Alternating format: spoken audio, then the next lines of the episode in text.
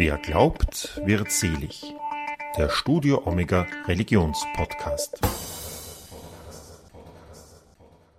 Alles, was laufen hat können, wir sind einfach in den Busch, durch den Dschungel und irgendwo an den Dörfern. Und das war alles sporadisch und, und unvorhersehbar. Und ob wir ankommen oder nicht, das wussten wir auch nicht. Aber wir haben es geschafft. Was geht Ihnen da so durch den Kopf? Die armen Leute. Herzlich willkommen zu einer neuen Folge von Wer glaubt wird selig, der Studio Omega Religionspodcast, sagt Udo Seelofer. In unserem Podcast begleiten wir Menschen auf ihrem Lebens- und Glaubensweg. Die Frau, die Sie gerade am Anfang gehört haben, ist Schwester Johanna Datzreiter. In dem Zitat beschreibt die Missionarin einen der gefährlichsten Momente ihres Lebens. Gemeinsam mit ihren Mitschwestern floh sie während des Putsches des Warlords Charles Taylor in den 1980ern im afrikanischen Staat Liberia durch den Dschungel vor dessen Soldaten. Von 1975 bis 2017, also insgesamt 42 Jahre, war sie in Liberia als Missionarin tätig. Im Alter von 80 Jahren wurde sie schließlich nach Österreich zurückgerufen. Ihre Erlebnisse hielt Datzreiter 2019 in dem Buch Wo der Pfeffer wächst, Missionarin zwischen Bürgerkrieg und Ebola fest. Ich habe mich mit ihr im Haus der päpstlichen Missionswerke Österreich im ersten Wiener Gemeindebezirk zum Gespräch getroffen. Und dort haben wir über ihre Zeit als Missionarin und das Buch geredet. Zuerst erklärt sie, wie sie als Ordensschwester nach Liberia kam. Ich bin in einen internationalen Missionsorden eingetreten und dann kann, da kann man hingeschickt werden, wo, also wo, wo man gebraucht wird sozusagen. Wir haben aber nicht Vorschriften, aber wir mussten damals Französisch und Englisch lernen und dann habe ich mich gemeldet für eine englisch sprechende für ein Land, wo man Englisch spricht. Das wurde auch akzeptiert. Sie haben in unserem Vorgespräch vor zwei Wochen gesagt, dass die politische Lage in diesem Land sehr, sehr schwierig war. Können Sie für die Zuhörerinnen und Zuhörer mal kurz umreißen, welche Konflikte es da gegeben hat und welche Probleme? Das Land Liberia ist kein Kolonialstaat gewesen. Einer der einzigen in Afrika, der nie von europäischen Kolonisten erobert wurde, sondern von den zurückgeschickten früheren Sklaven von der Küste dort sind die verkauft worden vor 200, 300 Jahren. Und Amerika wollte sie loswerden sozusagen im, im 19. Jahrhundert und hat Ausgebildeten zurückgeschickt an die, an die äh, Westküste, hat von drei westafrikanischen Ländern ein Stück herausgeschnitten, buchstäblich, das sieht man auf der Karte, und hat die dort fest eingebürgert. Aber wenn man in die Großstadt gekommen ist, nach Monrovia, hat man gedacht, man ist in einem amerikanischen Großstadt. Es war wie, wie, wie in den Kolonialländern. Die haben einen Stützpunkt, Amerika hat jetzt noch einen Stützpunkt dort, wieder nach dem Krieg, ein Freihafen und die größte Kautschukplantation der ganzen Welt. Das alles nach Amerika geht. Die Bevölkerung aber die aus drei verschiedenen afrikanischen Ländern zusammengewürfelt war im Norden, Osten und Westen, im Inneren des Landes, haben ein anderes Leben geführt sozusagen. Auch eine Stunde nach der Hauptstadt war die Asphaltstraße fertig und man ist eben im Dschungel gewesen. So habe ich das Land vorgefunden. Unsere Schwestern waren die ersten 1936 die in das Land gekommen sind, die ersten Ordensleute. Es war sehr schwierig der Anfang, weil überhaupt kein, kein europäisches Gesundheitssystem geherrscht hat. Nur in Monrovia hat man überlebt. Aber unsere Schwestern haben 1937 die ersten Malaria-Tabletten ausgereicht, die sie von Europa bekommen haben, die ersten Chloroquin. Also Sie sind ja 1975 dort angekommen. Und 1975, da waren also keine Asphaltstraßen noch nicht. Ich bin sofort in den Norden, Nordosten gekommen. Wir haben damals schon drei Niederlassungen gehabt und wir haben sofort gezielt als Missionarinnen in das Innere des Landes. Und wir haben zwar in der, in der Hauptstadt eine Mädchenschule gehabt, bis jetzt, weil das so wichtig ist, aber die anderen Schwestern waren alle im Inneren des Landes. Und das war unser Segen, Deshalb haben sie mich auch nicht umgebracht im Bürgerkrieg. weil die gewusst haben, für wen wir da sind, nicht? Das war ja ganz wichtig. So, als Sie da 75 hingekommen sind, wenn man sich das so anhört, immer aus drei verschiedenen Ländern, die Menschen, das ja. klingt ja wie so, als ob die Konflikte da eh schon, schon vorprogrammiert sind, haben Sie da keine Angst? Wir gehabt? haben, wir als Missionarinnen, wir, haben, wir sind ja vor, vorgebildet für Konflikte, für verschiedene Länder und so. Wir haben das sofort gespürt im Innern des Landes, dass sich das nicht halten wird. Die Leute in den Stämmen, die waren die Sklaven der Herren in Monrovia. Die haben das aber nicht gespürt, weil die haben geglaubt, dass sie denen untertan werden vor ewig. Und da täuscht man sich. Wir haben das sofort erfasst und nach fünf Jahren ist es ja losgegangen mit dem ersten Militärputsch. Den habe ich ja beschrieben, nicht die ganze Entwicklung. Aber damals waren wir schon mit den Leuten so verwurzelt, wenn wir das Problem gespürt und gesehen haben. Und wir gehen ja nicht für ein paar Jahre oder für ein paar Monate wir gehen für, für Leben, solange wir es aushalten oder wie gesagt, wir reden nicht davon, wenn ausgenommen wir werden krank, wie gesagt, dann ist es was anderes. Haben Sie da keine Angst gehabt, als Nein. Sie dorthin gekommen sind? Nein? Nein. Ich habe eigentlich, muss ich sagen, wissen Sie, so einen Beruf kann man nicht, den muss man aus religiösen Gründen wählen und auch ausführen, sonst geht es nicht. Das ist einfach, das ist nicht ein Entwicklungshilfeberuf oder mit der UNO. Wir haben das alles durchgestanden. Entwicklungshilfe, die UN, die gehen, wenn Gefahr droht, nicht? Aber bei uns ist das anders. Es geht, ja um den, es geht ja um den Menschen. Wie war denn Ihre Ankunft? Wie haben Sie sich eingelebt?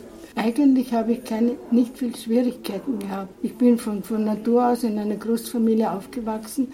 Wir sind vorbereitet worden. Unsere Novizenmeisterin war in Afrika vorher auch und hat uns für vieles vorbereitet. Ich habe die Sprache, ich, habe Englisch, wir sprechen Englisch, ja.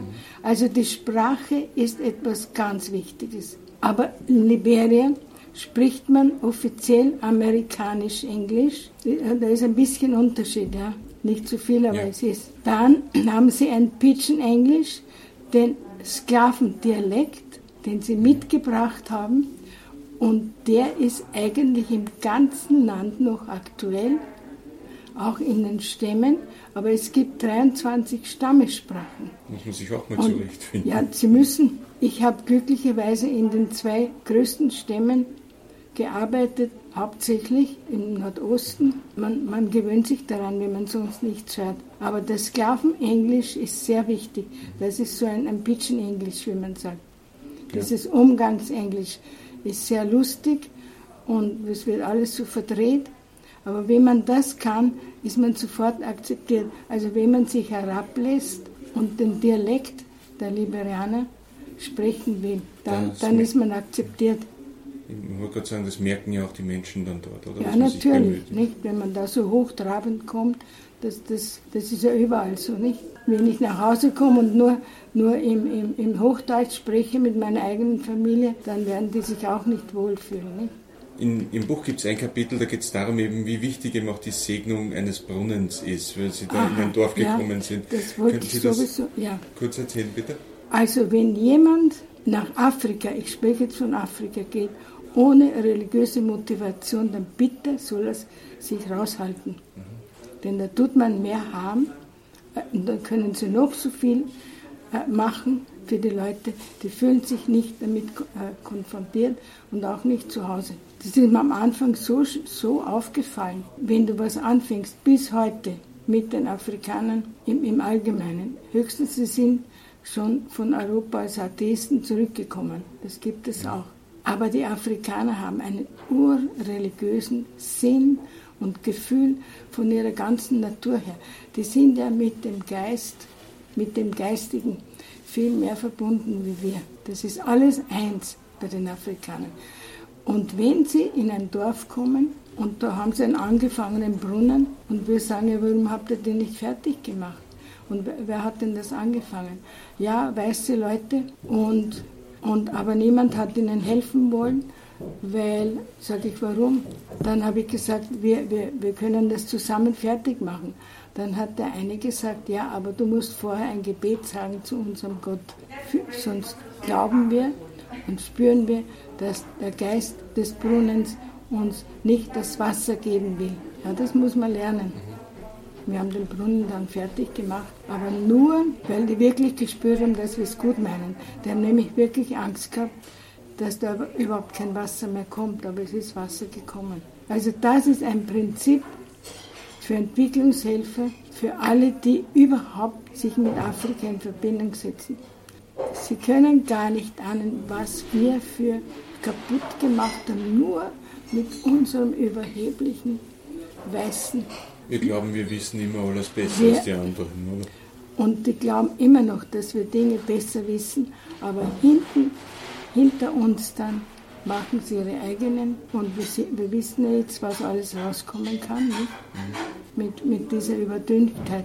Sie haben vorhin schon den Militärputsch 1980 angesprochen.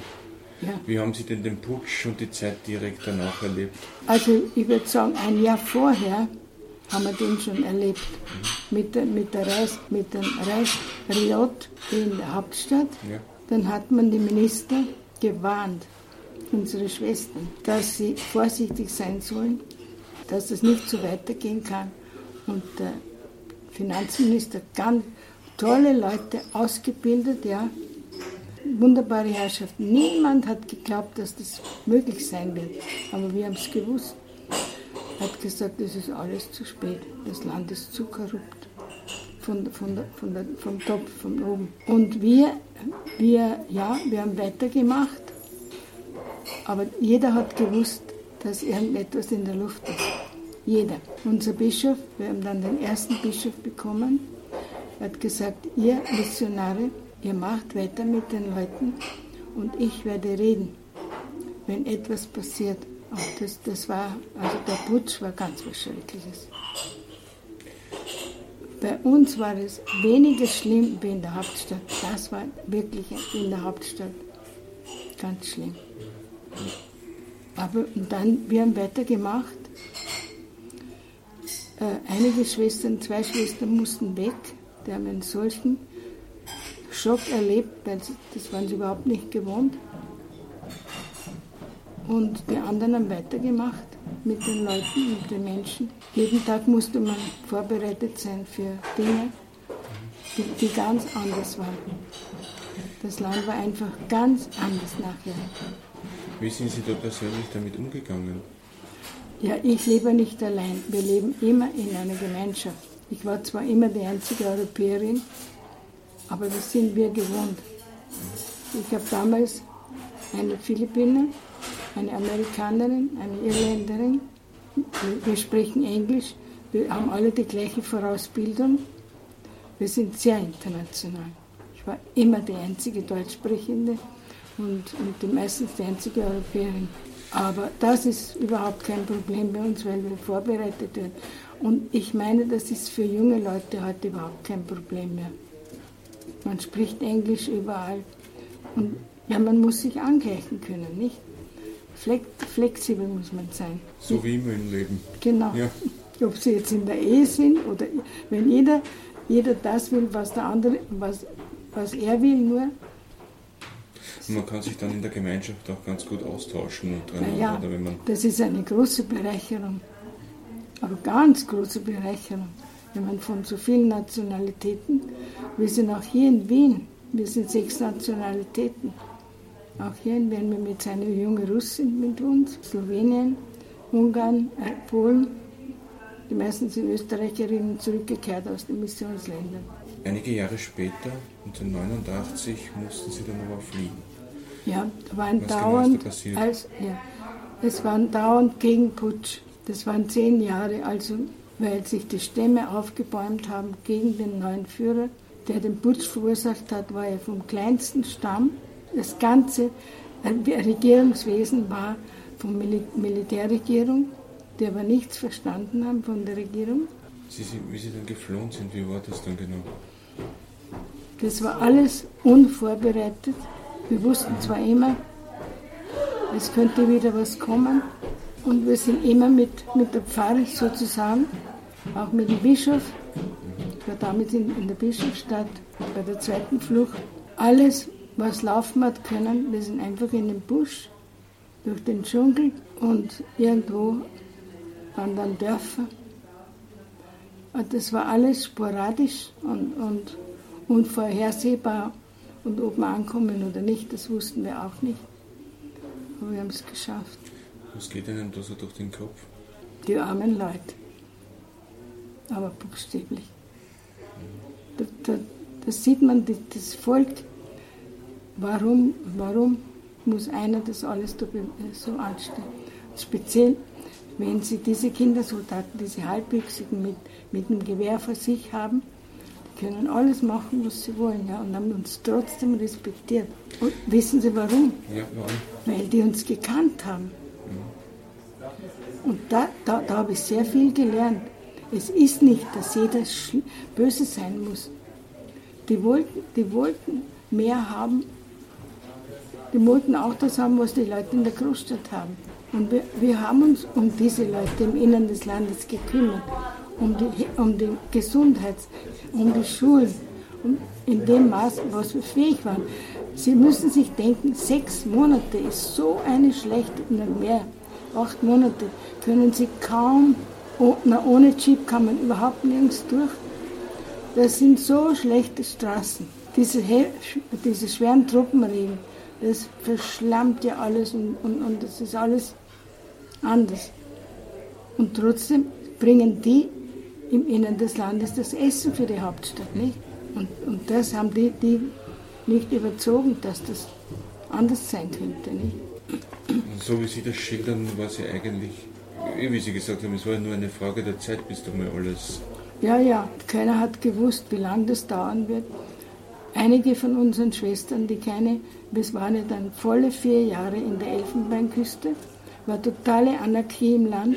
In, in Monrovia war eine Interim-Government-Regierung, weil der Taylor hat ja Monrovia nicht bekommen zuerst und das hat auch Probleme ausgelöst. Und wir sind immer geflüchtet dann. Wir waren volle vier Jahre, die ganze Diözese und alles, was er wenden hat können, in der Elfenbeinküste. Äh, Männer haben sich in, im Busch versteckt. Dann sind dritt, nach der dritten Flucht, dann ist er der Teller Präsident geworden. Und dann sind wir wieder zurück, weil jeder gehofft hat, dass er seine Lehre bekommen hat und die Sache besser wird.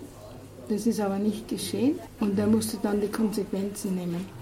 Aber eines sage ich Ihnen, in dem Land hätte ohne die katholische Kirche, die eine Minderheit ist, ja, und diesen Erzbischof Michael Francis, hätten die das nie geschafft. Der hat einen Mut gehabt und das hat uns natürlich auch Mut gegeben. Und er hat recht gehabt. Er hat gesagt, ihr kümmert euch um die armen Leute und ich, ich werde reden und ich werde den Täler konfrontieren, jeden Tag. Er war auf der, der vierte auf der Todesliste. Der hatte eine Todesliste gehabt. Und trotzdem haben wir gesagt, wir sind so lange in dem Land, wir müssen die Leute retten hier. Da brauchen sie Durchhaltungskraft, aber es ist wichtig, wenn man auch im Land jemanden hat, der dazu hilft. Der ist ja bei uns aufgewachsen, als Kind schon, weil er halbweise war. Und das war einfach ein Segen für dieses Land. Nach dem Krieg ist er, hat er einen Schlaganfall, gleich ein paar Monate nach dem Krieg, und war neun Jahre im Rollstuhl.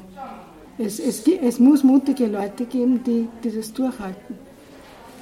Es klingt so, als wäre er genau der richtige Mann am richtigen Ort zur richtigen Zeit genau, gewesen, oder? Ja, ganz bestimmt.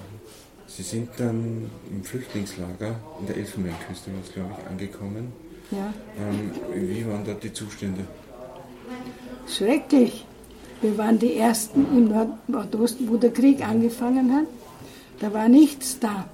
Keine, keine willkommen, einen Flüchtling. Nicht, nicht hier und nicht, nirgendwo. Und die haben sich alle gewundert, was wir tun, was wir wollen. Und jeden Tag sind mehr gekommen. Weil wir waren ja dort, wo der Krieg hereingekommen ist. Da mussten wir zuerst weg von unserem Orden. Wir waren die Ersten, die die, die ersten tausend Flüchtlinge aufgenommen haben in einem Haus in der Elfenbeinküste. das nicht einmal fertig war, alles offen und das war die Regenzeit und da sind sie alle da gelegen und von unserem Orden haben wir 10.000 US-Dollar bekommen für die ersten Flüchtlinge.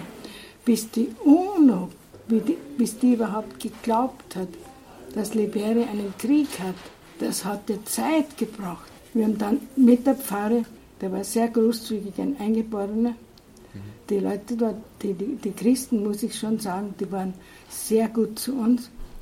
Der hat uns sofort das Pastoralzentrum für eine Schule gegeben dass wir anfangen können. Und das ist alles durcheinander. Nicht?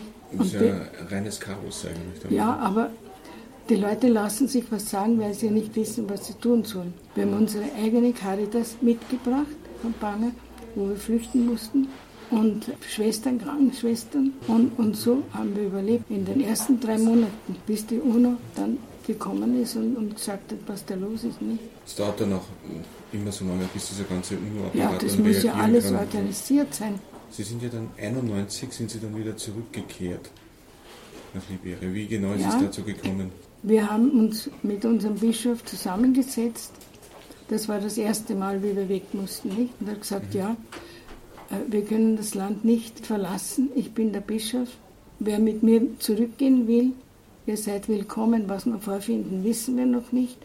Und da haben sich Freiwillige von uns, drei, vier, haben uns gemeldet, wir gehen zurück nach Banger, wo auch der Kriegsschauplatz dann war.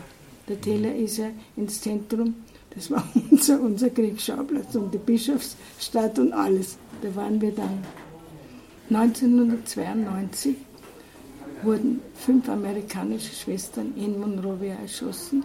Da waren nämlich die ersten Friedenstruppen, afrikanischen Friedenstruppen eingesetzt zum Schutz der Hauptstadt. Er hatte die Hauptstadt nicht bekommen am Anfang. Mhm. Er wollte durch die Mangroven, alle Kindersoldaten sind hereingekommen, durch die Mangroven, das ist ja alles Sumpf, um die Hauptstadt einzunehmen. Und die Außenbezirke, diese Schwestern, die waren in den Außenbezirken die sollten eigentlich weg, aber wussten auch nicht, sollen sie zu uns kommen. Das ist ja alles so unsicher, nicht? Man weiß nicht, wohin von der Hauptstadt.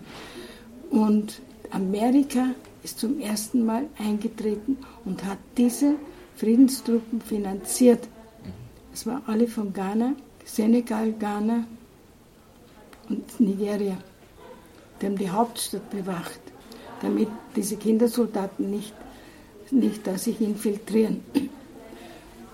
Und die Schwestern machen ja nie Unterschiede, wenn sie helfen. Und die haben den Soldaten geholfen mit einem Kranken. Und das war genug. Die haben sie erschossen auf der Straße. Und dann sind sie zum Kloster und haben die anderen drei, wir haben die alle gekannt. Wir haben geglaubt, die kommen zu uns. Und erst nach, nach sechs Wochen waren unsere Schwestern im und im Innen fähig, ihre, ihre Gebeine zu suchen. Es war ein totales Chaos. Und wir, alles was weiß war, war für den Täler Amerika und er wollte sich rächen. So, wir waren alle in Gefahr. Unser Bischof hat gesagt, bitte geht nach Danane. Wir haben schon einen Stützpunkt seit 1990 in der Elfenbeinküste gehabt. Zwei Schwestern waren dort. Und wir, wir mussten dann flüchten in 1992 der Bischof hat uns jemanden von der Regierung, die Gesundheitsministerin, und die hat uns an die Grenze gebracht. Unter vielen Umständen, Problemen sind wir rausgekommen. 1993 sind wir wieder zurück und immer haben wir mehr Probleme vorgefunden als, als vorher. Nicht? Das ist ja verständlich. Der hat zwar um sich eine, eine, so eine SS gehabt mit den Maschinengewehren. Nicht? Er hat eine, Gruppe gehabt, die er in in Israel und, und beim Gaddafi ausbilden hat lassen. Aber das war die Elitegruppe um ihn. Aber alles andere, wenn sie mitten im Busch, im No Man's Land, kommen ihnen drei Halbwüchsige mit dem Gewehr entgegen und sagen, wir sind hungrig und sie haben selber nichts. Drum, ich habe so ein großes Herz für diese Kindersoldaten bekommen. Und wir haben in der Nacht, die haben uns nichts getan. Die waren überall, wo, wo wir eben geflüchtet sind. Wir haben ein Feuer angezündet die Männer und die Frauen, weil alle Angst gehabt haben, nicht? Die sind um uns herum gestanden mit dem Gewehr. Wir haben dann gebetet, weil sonst kann man nichts machen, sozusagen. Man, man einfach, einfach schützt sich durchs Gebet. Die haben uns nie gestört. Also das war einmalig im Liberianischen Krieg. Die haben nie unser Gebet gestört, haben keine Kirche zerstört, die haben sich nur nachher die Dächer genommen, weil vom Krieg nichts herausgekommen ist. Aber das war ganz ein anderer Krieg wie, wie zum Beispiel in anderen Ländern. Immer haben die unser Gebet respektiert. Das ist etwas, was ganz einmalig war. Aber wenn, wenn ein, ein, so ein junger Mann hungrig ist, ja, dann weiß man nicht, was ihnen einfällt. Aber wir haben nichts mehr gehabt. Und dann waren sie auch alle drogensüchtig. Das war ihre, die mussten Marianne rauchen und noch vieles andere. Sie haben sich dann ja auch um die Kindersoldaten, wie Sie schon gesagt haben, ja, gekümmert. Das war meine große, mein, mein große, ich habe jetzt ein Buch geschrieben über die Eingliederung der Kindersoldaten. Ich habe 27 Jahre mit Kindersoldaten zu tun gehabt. Vom Anfang des Krieges 1990 bis 2017. Welche Geschichten haben Ihnen diese Kinder da erzählt? Die lesen Sie im nächsten Buch. Mhm. Einiges habe ich schon erwähnt, nicht? Ja. Einige wichtige Dinge, ja. Aber ich habe mich jetzt in dem neuen, ich hoffe, das kommt. Ich, ich bin fertig mit dem Konzept, aber das muss jetzt hier ausgearbeitet werden. Und zwar in der gleichen Form von Erzählung, von Beispielen, ja. Was haben wir wirklich gemacht mit diesen Kindern, diesen, die nicht davongelaufen sind, weil sie nicht wussten, wohin. Es war ja überall, keiner wollte sie sowieso. Aber ja. wenn die davon, die davon gelaufen sind, die sind da wieder irgendwo mit einer solchen Gruppe. Es sind ja noch 19 Länder, wo Kindersoldaten kämpfen um Bodenschätze. Ich kann nicht schweigen, solange ich lebe, die Dinge hervorzuheben und, und warum, warum wir uns Gedanken machen sollen. Packt sie dann manchmal auch die Wut auf die Menschen, die diesen Kindern das angetan haben? Das können Sie sich vorstellen, ja. Das, das ist normal, nicht? Aber mir geht es jetzt nicht um die Rache, sondern den Kindern ist ja Unrecht geschehen. Nur durch, durch etwas Positives kann man das Negative irgendwie ausmerzen. Nicht? Und wie viele Kinder nachher wir denen wir geholfen haben, um weiterleben zu können. Der Papst hat den 12.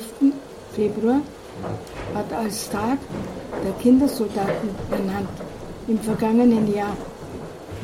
Und da wollen wir zum ersten Jahres, Jahrestag möchten wir schauen, dass wir etwas über Kindersoldaten herausgeben. Wir haben noch zwei Schwestern in der Mission, die mit Kindersoldaten zu tun gehabt haben. So, so in dieser Form. Und echt das war in Uganda, aber das war ganz anders, noch viel schlimmer. Weil die, die Kinder wurden geraubt und gezwungen, diese Gruppe, und zwar aus religiösen Gründen, nicht? Das ist ja noch viel schlimmer. Der Bürgerkrieg ist ja dann 2003 und zu Ende gegangen, also nach einer sehr, sehr langen Zeit. Es hat 90 angefangen mhm. und 2003 war es offiziell fertig. Und dazwischen, ja, da waren so Ups und Downs. Es war nie, niemals sicher, nicht? Von 1994 war das Schlimmste. 94. Am 8. September 94. Was war da? Das war der sogenannte Bangerfall, wo die, die drei feindlichen Gruppen, also die, das haben, bilden sich dann immer andere Gruppen, nicht? Mhm. In so einem Krieg. Da haben sich drei verschiedene Gruppen gebildet. Die eine, die Tälergruppe und eine Peace-Gruppe, also die für Peace, für Frieden. Die anderen waren United Group für Liberia. Da sind sehr viele Katholiken zu dieser Gruppe gekommen. Und die haben am 8. September sind die alle zusammengekommen in Bange. Der Täler war nicht da, der war draußen für einen Friedensprozess, für ein Friedensgespräch, das zwölfte in dem Jahr. Und das haben die ausgenutzt. Also was ich da getan habe, ich habe einiges im Buch aufgeschrieben. Ich habe geschrieben, das war wie wenn alle Schlangen herausgekommen wären und sich gegenseitig gebissen hätten. Es war ganz schlimm, was da für, für Dinge vorgekommen sind. Wir sind auf und davon mit den Leuten, alle, die mit uns rennen konnten und, und, und ja, man lebt einfach eine Minute für die andere, nach der anderen. Ja, wenn sie sich erschießen, ich, ich, ich, ich weiß nicht. Ich war so mit den Leuten verbunden, alle wir Schwestern, wir sind nie allein gegangen, ja, wir waren immer zusammen. Zwei, zum, beim letzten Mal waren wir nur zwei, weil die andere Schwester krank geworden ist. Die hat große Malaria bekommen, die haben früher schon wegschicken müssen in die Côte d'Ivoire. Und eine, eine hat Krebs bekommen muss schon vorher weg, nicht? Ja, das sind alles Dinge, die, die dazugehören, nicht? Wir sind ja Menschen. Ja. Ist ja dann 95 im Flüchtlingslager, ist ja auch die Ebola ausgebrochen, oder? 95, die erste Ebola ist in der. Elfenbeinküste ausgebrochen im Süden. Aber das haben wir gar nicht so mitbekommen. Wir haben nur Order bekommen, dass keiner die, die äh, Flüchtlingsstellen verlassen darf. Und da ist ein, ein, im Süden, in Borke übrigens, ein südliches Gebiet, ist eine Krankheit ausgebrochen, wo die Leute Blut von der Nase und man stirbt sehr schnell. Da hat man den Namen noch gar nicht gewusst. Und das, sie sind französische Spezialisten eingeflogen worden und die haben das in drei Monaten, das Land ist ja französisch, nicht? Und in drei Monaten war das alles also eradicated oder ich weiß nicht. Wir haben nichts mehr davon gehört. Aber dann in Guinea, nach dem Krieg, ist alles Mögliche ausgebrochen. Erst die Typhus, weil das Wasser ja so verseucht war, speziell bei uns oben. Man hat die Toten vor lauter Angst in die Brunnen geworfen, nicht, damit sie sie nicht äh, schänden, vom, vom Feind sozusagen. Da wird der Mensch ganz anders im Krieg, wirklich. Wird der Mensch nur um sein Leben zu, oder sich vom Feind zu retten. Nicht? Das ist immer das Problem. Und trotzdem haben wir sehr, sehr viel heroische Taten auch erlebt. Welche zum Beispiel? Zum Beispiel ein, ein, einer von unseren Familien, die jüngste Schwester ist eine Schwester in Senegal jetzt, eine Missionarin. Die haben wir verfolgt, das ganze, ihr ganzes 20 Jahre in der Kirche. Und einer der Buben der wollte unbedingt kämpfen für den Täler, damit alle Schul Freischule bekommen. Er ist weg von zu Hause, die Eltern haben geweint, die waren damals woanders, nicht mehr bei uns. Nach einem Jahr hat er solche Angst bekommen, weil das war alles anders, als sie sich das vorstellen. Mit 14 ist er weg, ist er nach Hause, hat sich versteckt und sofort, nächsten Tag, ist eine ganz, ein ganzer Rudel von Bewaffneten gekommen und haben ihn gesucht. Die Eltern haben gesagt, er ist nicht da. Haben sie gesagt, wir wissen, dass er da ist. Die ganze Familie hat geweint und geheult und haben sie gesagt, Napoleon, wenn du nicht herauskommst und mit uns gehst, erschießen wir deine ganze Familie. Die Schwester, die jetzt bei uns ist, als, als FMM, die war damals vier Jahre alt. Und er ist herausgekommen und hat gesagt, bitte lasst meine Familie in Frieden, ich gehe mit euch. Haben ihn mitgenommen. Haben natürlich haben ihn nie mehr gesehen. Also der hat, ich muss sagen, der hat wirklich sein Leben für die Familie geopfert, nicht? War, es waren Dinge manchmal, die wirklich heroisch waren. Speziell in dem jetzigen Buch während der Ebola. Also da waren Kindersoldaten, die haben wirklich ihr Leben riskiert. Um, um die, wir haben ja niemanden, keine Krankenhäuser im Innen gehabt, um das Essen hinzubringen vor die Camps, nicht vor diese Zelte und auch die Toten zu begraben. Das war ein großes Problem in den Dörfern, weil das war ja so ansteckend. Keine Masken. Die haben nie, die haben sich immer bereit erklärt. Die, die, die haben das harte Leben, die haben das harte Leben gekannt. Du musst gehorchen. Da sind Dinge vorgekommen, die man, wo ja. man in Europa staunen würde, nicht? Man sich so gar nicht vorstellen kann, genau. wenn wir zwei hier so sitzen. Oder ein, ein, ein, ein, ein Ambulanztreiber, der, der wollte keine Maske für das Auto, weil sonst kriegen die, die Ärzte nicht genug am Anfang, nicht? Aber er wurde dann angesteckt. und hat eine Familie mit fünf Kindern hinterlassen. Wenn man das so hört, also nicht Ja. nur die Krankheiten, sondern auch die ganzen militärischen Konflikte und Tote, die es da gegeben hat, wie kann man sich denn vorstellen, da, wie, wie kann da überhaupt dann nach dem offiziellen Ende 2003 eine Heilung überhaupt eintreten? Und die Liberaner haben nie aufgegeben.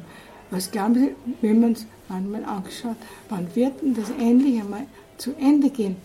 Unsere Provinzoberin hat gesagt, wenn, wenn ihr nicht mehr da bleiben könnt, keine Kraft mehr habt, dann müssen wir eben das aufgeben. Aber das wollten wir nicht. Da waren immer ein paar, die haben gesagt, nein, wir, wir können die Leute nicht allein lassen. Dazu sind wir da, das ist unser Beruf. Ich frage mich manchmal, unsere, unsere Familien hier, was für Widerstände erleben die denn in, in, in ihrem Leben nicht? Man muss, man muss erzogen werden, auch Widerstände zu erlernen. Und ich bin gerade vor dem Zweiten Weltkrieg geboren und habe diese ganzen Nach Nachkriegsdinge und alles miterlebt. Und da war nichts in Österreich, wo man sich verhat, ver, wie sagt man, verhätscheln hätte können. Ne? Und das hat mir schon sehr viel geholfen. Das ist Ja. kein Zweifel. Aber das Land hat sich erfangen. Nur mit der Ausdauer. Wir haben keine, überhaupt kein Licht gesehen, wann wird das zu Ende gehen. Wir sind zurückgekommen, dann ist es wieder losgegangen. Aber ich kann davonrennen, aber mein Gewissen, warum leiden diese armen Leute? Der, Tel, der Taylor hat ja Hilfe bekommen von hier, von uns. Und wenn Sie die, die Ausbeutung mal miterleben und sehen, wie die, wie die Arbeiter dort in der Plantage, a- was die haben, wie sich die abrackern, noch immer mit den Kübeln und was die für Gelder machen. Das ist zeigt auch von einem unglaublichen Kampfgeist von den Menschen dort, oder? Die, genau. Die haben gesagt, wir geben unser Land nicht auf. Und, und, und sehr, also viele sind dann zurückgekommen. Äh, Manche, die sind durch die langen Jahre in Ghana, haben wir ja ein großes Camp gehabt, außerhalb der Hauptstadt. Da ist jetzt eine ganze Stadt ist da entstanden. Eine eigene äh, Kir- Kirche, die haben einen eigenen Bischof jetzt, weil es Englisch war sind viele, die, die es geschafft haben, sind gleich nach Ghana, wenn sie durchgelassen wurden, weil die Elfenbeinküste ist französisch, nicht? Guinea ist französisch und, und Liberia ist englisch, nicht? Zwei von unseren Schwestern haben französisch gekonnt, weil wir es schon vorher gelernt haben und das hat uns unwahrscheinlich viel geholfen mit den Autor- Autoritäten. Wir haben ja mit, einer, mit einem anderen Land da gewirtschaftet, nicht? Ja. die uns nicht wollten natürlich. Die haben uns gesagt, die Polizei, wir haben das Problem gesucht und wir haben es gefunden. Denn ihr eigener Präsident hat zugesagt, nicht? Manchmal möchte man den Politikern hier so einiges ins Ohr flüstern. Was würden Sie denn den Politikern, den heutigen, ins Ohr flüstern? Bleibt geradlinig, was recht ist, egal was die anderen sagen, was zum Besten der Menschen ist und nicht diese Gier, was ich will und mein eigenes Leben bereichern. Und der andere ist zweitrangig. Das wird nie arbeiten. Also das, ich meine, von allen Herrschern dieser Erde, und speziell in Afrika, viele wollten ein äh, Kolonialherrscher sein. Nicht? Und keinem ist es gelungen. Und die, die Leute müssen immer äh, leiden darunter. Und ist es anders in Österreich? Nicht das, das, das Man sieht eh, was gerade los ist. nicht. Also, Es geht nicht, wenn man ohne Gewissen, und wir haben ein Gewissen haben wir durchgehalten und, und wir haben das Land so mehr oder weniger, die, die, die erste Frau hä, Afrikas ist Präsidentin geworden, auch wenn sie nachher mit ihren Söhnen ein bisschen abgewichen ist. Aber diese Frau, kein Mann hätte das Land wieder zurückgebracht. Es war so ein Chaos, also in jeder Beziehung. Aber sie war, sie war mit dem Krieg, mit dem Land sehr, sie war ja Liberianerin, nicht? Hat mit dem Geld umgehen ge- gewusst und, und hat dann das Land wirklich wieder weitergebracht. als ich mir das Buch beim ersten Mal durchblättern, ist mir eine Überschrift ist mir sofort aufgefallen. Ja. Und da muss ich, das muss ich sagen, nämlich Ohrfeige für den Bischof. Ja, Das ist kein, kein Spaß. Ich weiß, ich weiß. Ja. Was genau ist da passiert? Was war das für eine Begebenheit? Wie wir zurückgekommen sind nach dem Krieg, erst, erst haben wir uns in Lannene, alle, die übrig geblieben sind vom Missionspersonal, einmal zusammengesetzt, waren ja noch keine ein, eingeborenen Priester, nur ein Bischof haben wir gehabt. Und was machen wir jetzt? Mein Haus ist kaputt, euer Haus ist kaputt und wir haben nur einen Ort, da ist ein großes Lager aufgerichtet worden. Natürlich, wir haben gesagt, jetzt gehen wir nicht auf, jetzt ist wenigstens der Krieg zu Ende. Aber da war noch keine Entwaffnung. Ja, da war noch ein ganzes Jahr Entwaffnung. Sind wir zurück und haben die ersten Buben, die bei uns Zuflucht gesucht haben, das sind immer, man kommt immer in die katholische Mission, nicht sozusagen. Da kriegen wir wenigstens was zum Essen. Der Bischof sitzt da vor seinem kaputten Haus. Wir sind auch vor unserem kaputten Haus gewesen, wir zwei Schwestern. Wir sind da hinauf mit, mit Caritas, Medicine Sans Frontières, Polizei, weil die Kindersoldaten haben ja noch Gewehre gehabt. Nicht? Mhm. Kommt eine Gruppe herein und der Bischof, der mit uns geflüchtet ist, ja, drei Tage im Busch. Und da sind wir alle und haben uns angeschaut und sagt er, naja, wo fangen wir denn an? Und wir haben so gesprochen, kommen diese, diese Buben da rein. Bischof, wir, wir sind hungrig. Wir haben gesagt, setzt euch einmal dahin, wir, wir besprechen gerade. Aber warte, auf einmal kommt einer, äh, äh, wie hat er geheißen, kommt er reingeschossen, stellt sich vor den Bischof hin und sagt, gib mir mein Geld. Ivor, glaube ich, oder? Ivor, ja, ja, der Ivor. Gib mir mein Geld. Und sagt der Bischof, ja, was für ein Geld? Ich habe ja nichts von dem Krieg gehabt, hat er gesagt. Sagt der Bischof, ja, ich auch nicht. Wir haben alle nichts. Hat er ihm eine Ohrfeige versetzt, den Bischof. Die haben ihn gepackt. Und der eine hat ihm gesagt, weißt du, was dir passiert wäre, wenn du das dem Kommander tust? Ja, aber ich habe. Man muss aber das auch verstehen. Und der Bischof hat das auch verstanden. Sie müssen sich vorstellen, 10 bis 14 Jahre haben manche für den Kerl gekämpft. Ja. Nicht ihre Gesundheit, ihre Ausbildung, nicht verrückt sind manche geworden. Nicht? Und jetzt stehen sie da mit nichts. Und das, das, wenn man dann nicht richtig reagiert, ja, dann, dann hätten wir noch schlimmere Dinge erlebt. Und dann sagen die Buben, der Bischof hat nichts mehr gesagt. Die haben ihm die Antwort gegeben, die Buben, weil es waren immer noch welche, die, die, die ein gutes Herz, die haben immer noch, nicht? Ein junger Mensch oft, und die haben gesagt, verschwinde von hier. Und der Bischof hat gesagt, jetzt sind wir mit dem Krieg fertig. Wenn du nur wer etwas lernen will, wir werden uns bemühen. Und die, aber die anderen haben ihn richtig hinausgeworfen. Die waren so, es war, es war ihnen zu viel, nicht? Aber der Bischof hat nicht reagiert. Hat einfach, ja, was soll er denn machen? Nicht? Und wir haben auch, wir waren alle so baff, wir mussten.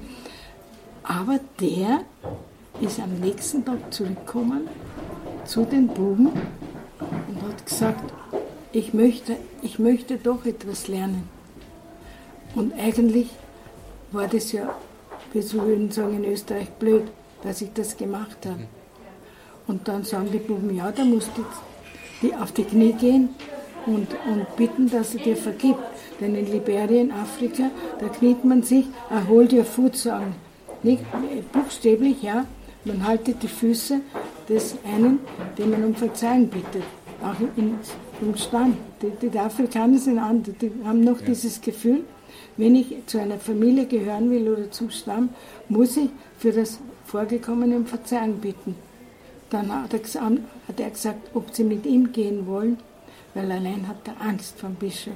Und sagen sie, naja, in Afrika geht man ja nicht allein, für nichts. Wenn sie, wenn sie irgendwo, ich habe das auch lernen müssen, sie sprechen nicht zu einem Town Chief, das macht der Katechist für sie. Mhm. Ja, es ist immer, man geht immer durch eine Mittlerperson. Je einer spricht für den anderen. Und darum, die Afrikaner verstehen so viel von uns, von der katholischen Religion viel besser, die kapieren es viel besser wie wir eigentlich. Es geht immer über einen Mittler. Wenn einer stirbt, über den Geist eines Guten, der mit dem Bösen spricht. Das ist eigentlich verständlich. Ja. So, jetzt sind die gekommen zum Bischof. Ich war damals nicht da, ich war bei uns im kaputten Haus da. Aber der Bischof hat uns nachher erzählt, der Ivo ist zurückgekommen und die haben zuerst für ihn gebeten, ja. Und dann hat einer gesagt, so, jetzt hol, hol his feet, ja. Hol your foot, ich halte deine Füße, ja. Damit er dir vergibt. Er hat ihn buchstäblich dazu gezwungen und er hat es getan aus, aus, aus Not. Und der ist ein Tischler geworden, also einer der Besten. Okay. Aber der Bischof hat ihm gesagt, wenn du dir das wieder überlegst, wir wollen jetzt keinen Krieg mehr. Wir wollen ein neues Land aufbauen mit denen, die einen guten Willen haben. Und wir, wir werden zusammen alles tun, was wir können. Und er hat mich ja damals gefragt, haben Sie das gelesen, erinnern Sie sich, in einer Dorfkirche. Ja. Der mich gefragt, warum ihr Katholiken, you, don't, you don't pay back, ihr zahlt nicht das Böse zurück. Hat er mich da sitzen, hat er unsere Kirche repariert in einem Dorf und wir sind da vorbeigekommen und da hat er gesagt, Schwester, ich möchte dich etwas fragen. Und natürlich alle Buben herum, nicht? Wenn man da irgendwo hinkommt, kommt immer ein ganzer Rudel zusammen. Egal wo. Und das war auch gut. Und dann habe ich meine ganze Erklärung, was zum Frieden gehört, die haben ja sehr viel erlebt. Ne? Und er hat auch gesehen, dass das besser ist. So langsam kann man die, die Seelen, die Gemüter, diese, diese Dinge umwandeln. Das geht nicht in einem Programm. Das werde ich im neuen Buch erklären. Ja. Die haben mit die Correction Houses, die UNO hat Correction Houses angefangen. Ich, habe ihnen ja. sofort gesagt, das gelingt euch nicht mit den Liberianern. Aber in anderen Ländern gelingt das auch so früh. Hier nicht. Ich, wir kennen die Leute besser wie ihr. Das waren alles UNO, afrikanische UNO-Angestellte.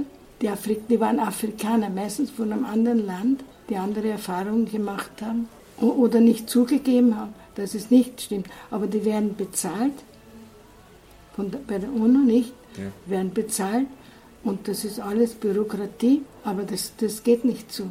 Sie sind ja jetzt seit 2017 wieder in Ja. Wie ist es denn zu Ihrer Rückkehr gekommen? Ich war ganz allein während der Ebola bei uns, weil zwei Schwestern schon vorher weg mussten wegen Krankheit. Und die Generaloberin wollte nach Liberia kommen, um sich die Situation anzuschauen. Das war ein, ein, jahrelang immer ein, ein ganzer Aufruhr, nicht mit, mit, mit dem ganzen Land und auch den Schwestern. Sehr viele sind krank geworden. Und das spürt man natürlich. Man wird einfach aus, ausgesaugt. Nicht?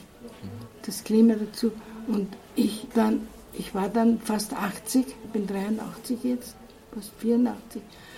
Ich habe sehr, sehr äh, große Schmerzen gekriegt im Rücken von den schlechten Straßen. Nicht, wenn, wenn Sie 40 Jahre auf den schlechten Straßen herum sind, dann, dann, dann macht sich das bemerkbar. Wir denken ja, Und dann hat sie gesagt, wir müssen Liberia neu aufstocken mit Schwestern, weil wir sehr viele Berufe in Ghana haben, afrikanische Schwestern. Die haben aber Angst gehabt, nach Liberia zu kommen, natürlich. Das ist ja verständlich. Und wir hätten auch keine junge Schwester in Liberia haben können in der Zeit. Und dann hat sie gesagt, wir haben in Liberia keine Versorgung für ältere Schwestern und ich bin für dich verantwortlich wie für alle anderen. Dann hat sie mich gebeten, zurückzukommen. Und natürlich ist mir nicht leicht gefallen, aber ich, ich will, kann auch nicht im Rollstuhl dort existieren und den anderen eine Last. Da muss man, ja, da muss man das auch die Vernunft walten lassen. Nicht? Aber mein Herz, das kann ich Ihnen sagen, wie der Pater Walner gesagt hat, ich soll das aufschreiben. Nach einem halben Jahr bin ich dann zur Mission. Das war mir eigentlich ein Bedürfnis. Für mich selber war es ein, ein heilsamer Prozess. Und auch mit den Schwestern, die eine hat auch in einem anderen Land sehr viel durchgemacht. Wenn man in einer Gemeinschaft lebt, über, überwindet, überdauert man, überwindet man das besser als allein. Das ist ganz, ganz Ja. sicher. Also vermissen Sie es aber schon noch, kann man sagen, oder? Auch, ja, mein Herz ist sowieso nicht halb nur halb. Ich, ich kann mich immer noch nicht an, an die Genusssüchten, an dieses ganze Leben. Und, und dann habe ich zum Pater Wallner gesagt, gut, ich schreibe das auf, aber wir müssen für die Armen was tun in Liberia. Und mit dem das Buch, was ich allein verkauft habe, was ich unter meinen Freunden, Missio verkaufte auch die Bücher für die armen Länder, nicht? Mhm. Meistens für die Schulkinder können wir 6000 Kinder in Liberia jeden Tag eine Schulausspeisung geben. Das ist ganz wichtig. So, Wie? das ist meine Geschichte. Ich denke, das war auch ein gutes Schlusswort. Schwester Johanna, danke, dass Sie sich die Zeit für das Gespräch genommen haben. Für meine Geschichte. Sehr gerne. Das war Wer glaubt wird selig für heute. Wenn Ihnen unser Podcast gefallen hat, dann empfehlen Sie uns weiter und erzählen Ihren Freunden und Ihrer Familie von uns. Sie können uns außerdem auf Facebook, Instagram oder auch durch unseren YouTube-Kanal folgen. Das Buch Wo der Pfeffer wächst, Missionarin zwischen Bürgerkrieg und Ebola von Schwester Johanna Datzreiter, erschien 2019 im B&B Verlag. Ja, das war's auch schon wieder für heute. Auf Wiederhören und bis zum nächsten Mal, sagt Udo Seelofer.